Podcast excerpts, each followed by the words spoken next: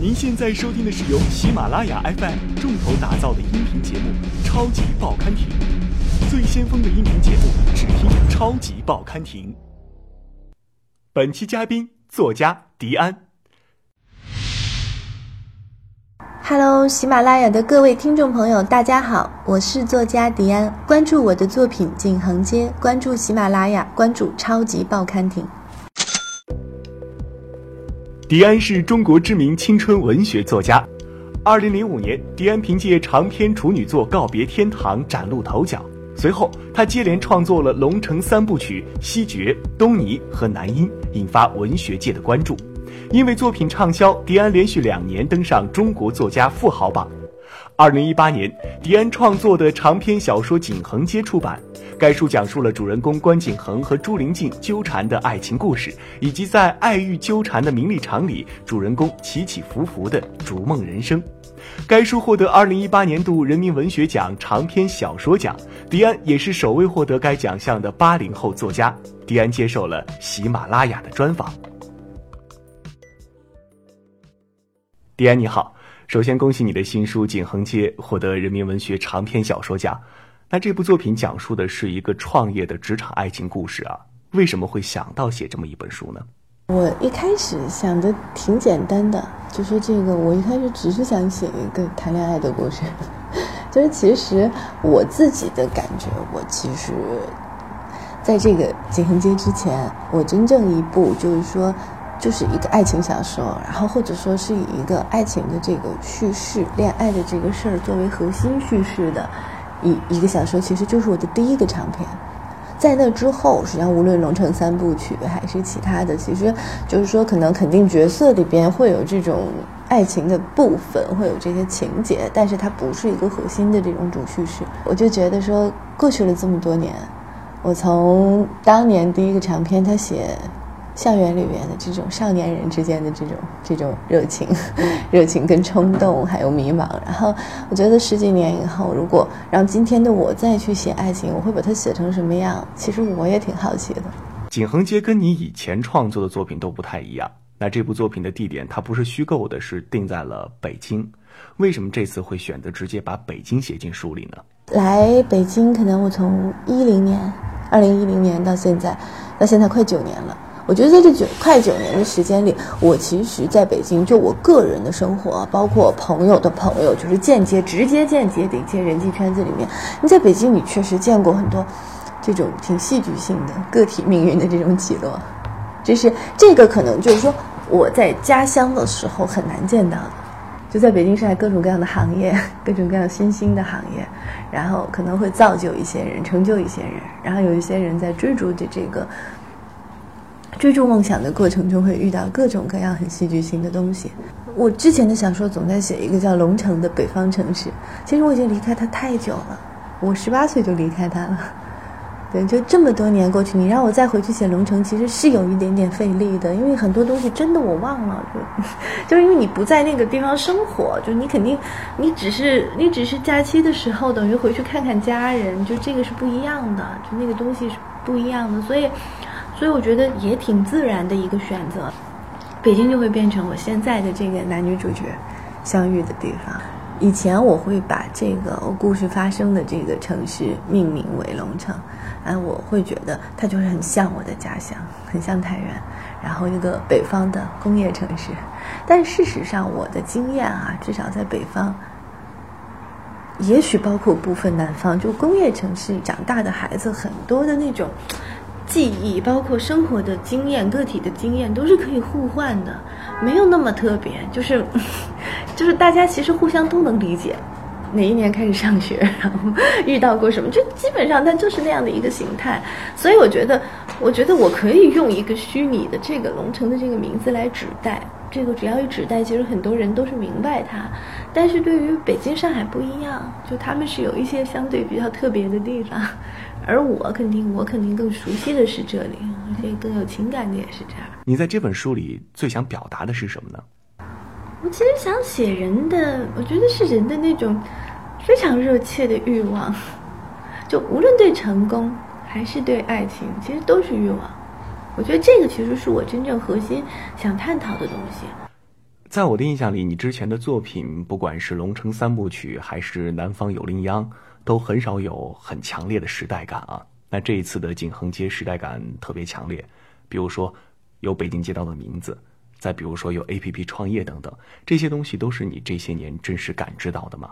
你要去把生活中获得的某些具体的感受去提炼成一个虚构的故事，这个就是我的工作里最难也最迷人的部分。像我，我有个朋友，就是他是做记者的，他写过一个财经特稿，二零一六年的时候写的，他就讲当时的互联网行业的寒冬，他讲了一个群像式的描述，包括创业者里边成功的、失败的，他还有一个细节，就真的这是这是我那个朋友他写的，就是一个细节。就是说有一个有一个 app，就它已经到了末路，到最后，因为你每一个新用户下载它，不是它会给你一个等于一块钱的一块多钱的奖励，但它实际上到最后那个阶段，因为最后已经公司裁员裁到，就是它那个那个奖励红包的那个机制，它绑定的是他老婆的信用卡。我那个朋友他就这么写，他说你任何一个新用户可能都不会想到，你这个一两块钱的这个红包其实是另一个家庭的支出。是一个真实的支出。我当时看到这一段，我觉得特别感慨，就真的挺心酸。因为我觉得这不能仅仅说是一个年轻人想要名利，就是这个真的挺复杂的。我觉得一个人他在这个最后阶段，他认为他能坚持下去，他觉得他能撑过去的，这个真的挺复杂的。所以说，除了成功的渴望，真的还有一种一个人想要证明自己是自己认为的那个人的那种努力和挣扎。所以。我就在写关景恒，其实我有一点想写他身上的这种东西。小关他如果只是想要钱，他不会那么痛苦。就他精神上其实是有痛苦的。就是如果他真的只是想要钱，只是想要利益，他就他中间也不是没有机会，他就不用那么痛苦了。就他只是他还是想证明自己，就我不是那个，我不是小关，我是那个 幻想中的关景恒。就这是一个他永恒的内心在追逐的东西，所以这个人一旦开始追逐幻象，这个痛苦肯定就是必然的。景恒街写的是一些普通家庭出身的人在北京的故事，你是想要写我们这一代人的故事，对吗？没有故意要写这一代人，我只是说，我只，我只是写了，我觉得，我只觉得在北京这样的人很多。林静她那种，就是她跟她的。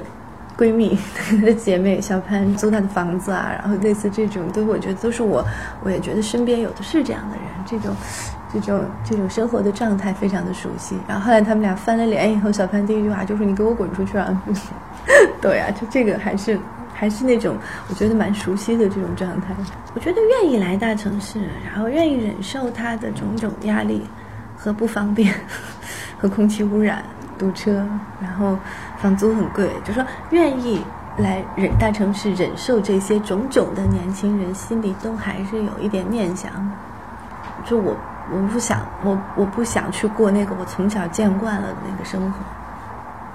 就这个，总还是有这样的人的。我认为，就是我觉得在中国，反正就是这四个城市吧，四到五个，不会更多。这几个大城市可能聚集了一波这样的人，聚集了一波这样的年轻人，就是。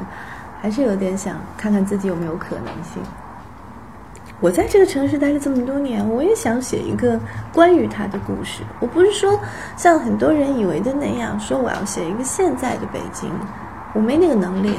但是我想写的是，一些现在活在北京的人，一些在这个城市中的人，跟这个城市之间的那种他对这个城市的观察、印象和理解。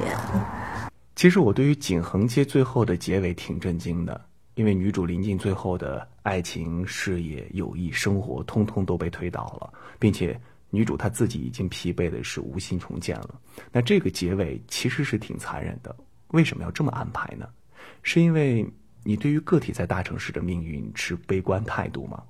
并没有，我觉得林静，说实话，我觉得我不觉得林静最后就是完了，就他只是丢了一份工作，并且他换了一个地方上班，然后实际上一切都还有可能，一切都还有可能再重新开始，或者说，那关景恒能不能重新开始，我说不好。但是我觉得，其实对于林静来说，他的人生其实才刚刚开始，他是不是真的能跟关景恒在一起一辈子不一定。所以你并没有要刻意表现绝望，是吗？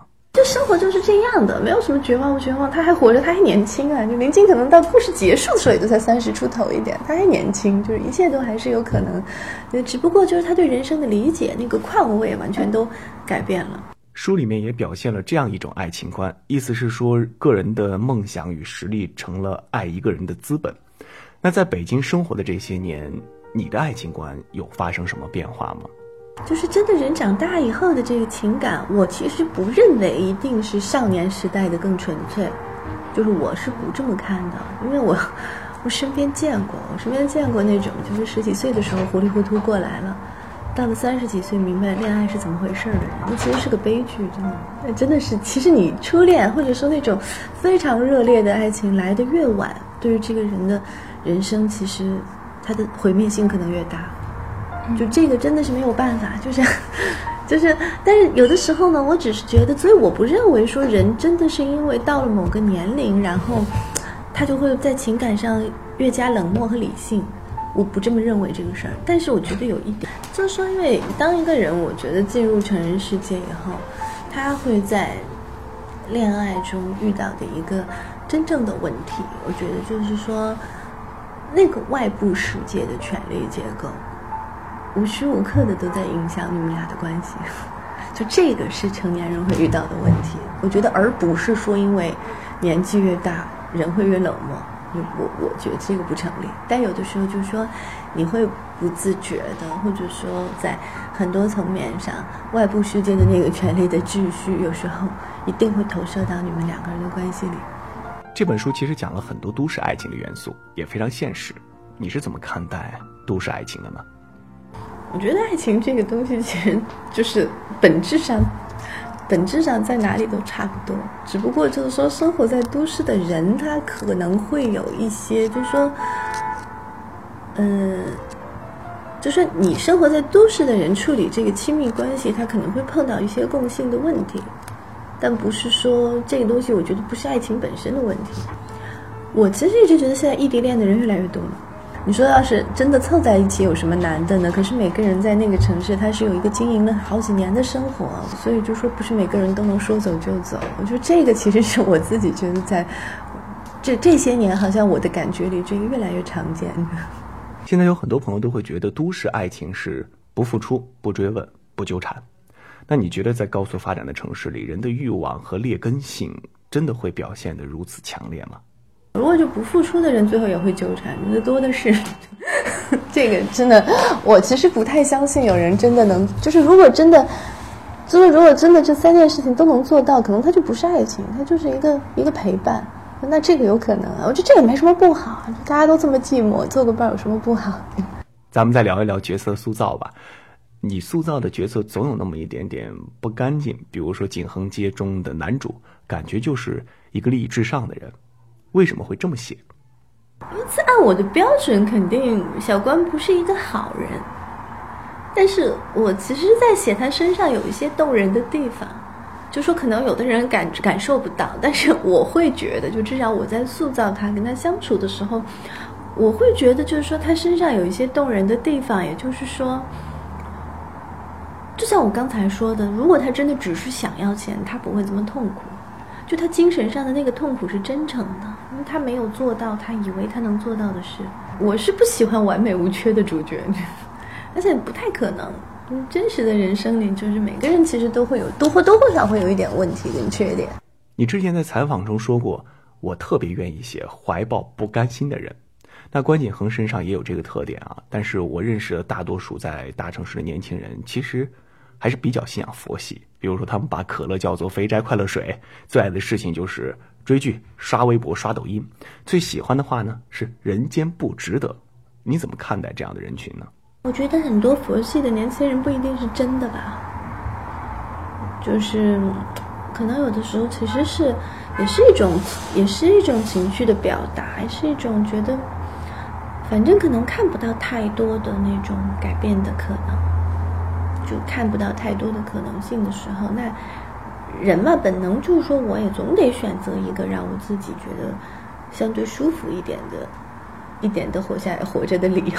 这个是人的本能，而且不排除，我觉得倒是有一种，我觉得这个态度也没什么不好。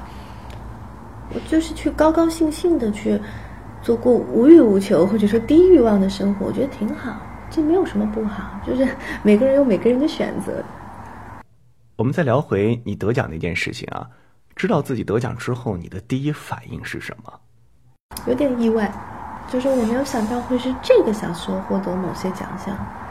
然后，因为当时我会觉得说，我最初的这个动因就是一个爱情故事，然后写给 等了我很多年的读者，这最简单的一个理由。然后我当时还说我其实就是希望读者们高兴，然后没想到评委们也挺高兴。其实这几年有关于都市题材的文学作品好的不多，但是你的作品在城市文学文本写作上很出彩。之后还会一直写城市里的故事吗？首先，一个很现实的东西，我我不了解乡村啊。我从小在工业城市里长大，然后后来我就说现在在北京生活，我真的不知道乡村什么样。就这个也是实话实说，而且，而且我觉得一个人肯定是写他最熟悉跟了解的东西，就是相对他是，他就说不一定说一定要只能写自己熟悉和了解的东西，而是说他得去写那个真正能够触动到他，能够让他产生对生命也好、存在本身也好会产生共振的东西，对吧？这个可能就是说他最他最熟悉的东西比较容易抵达这一点，这么说吧。龙城里的故事，以后还会再写吗？我觉得那个三部曲，我觉得够了。我想说的都说了，那家人现在应该过得不错。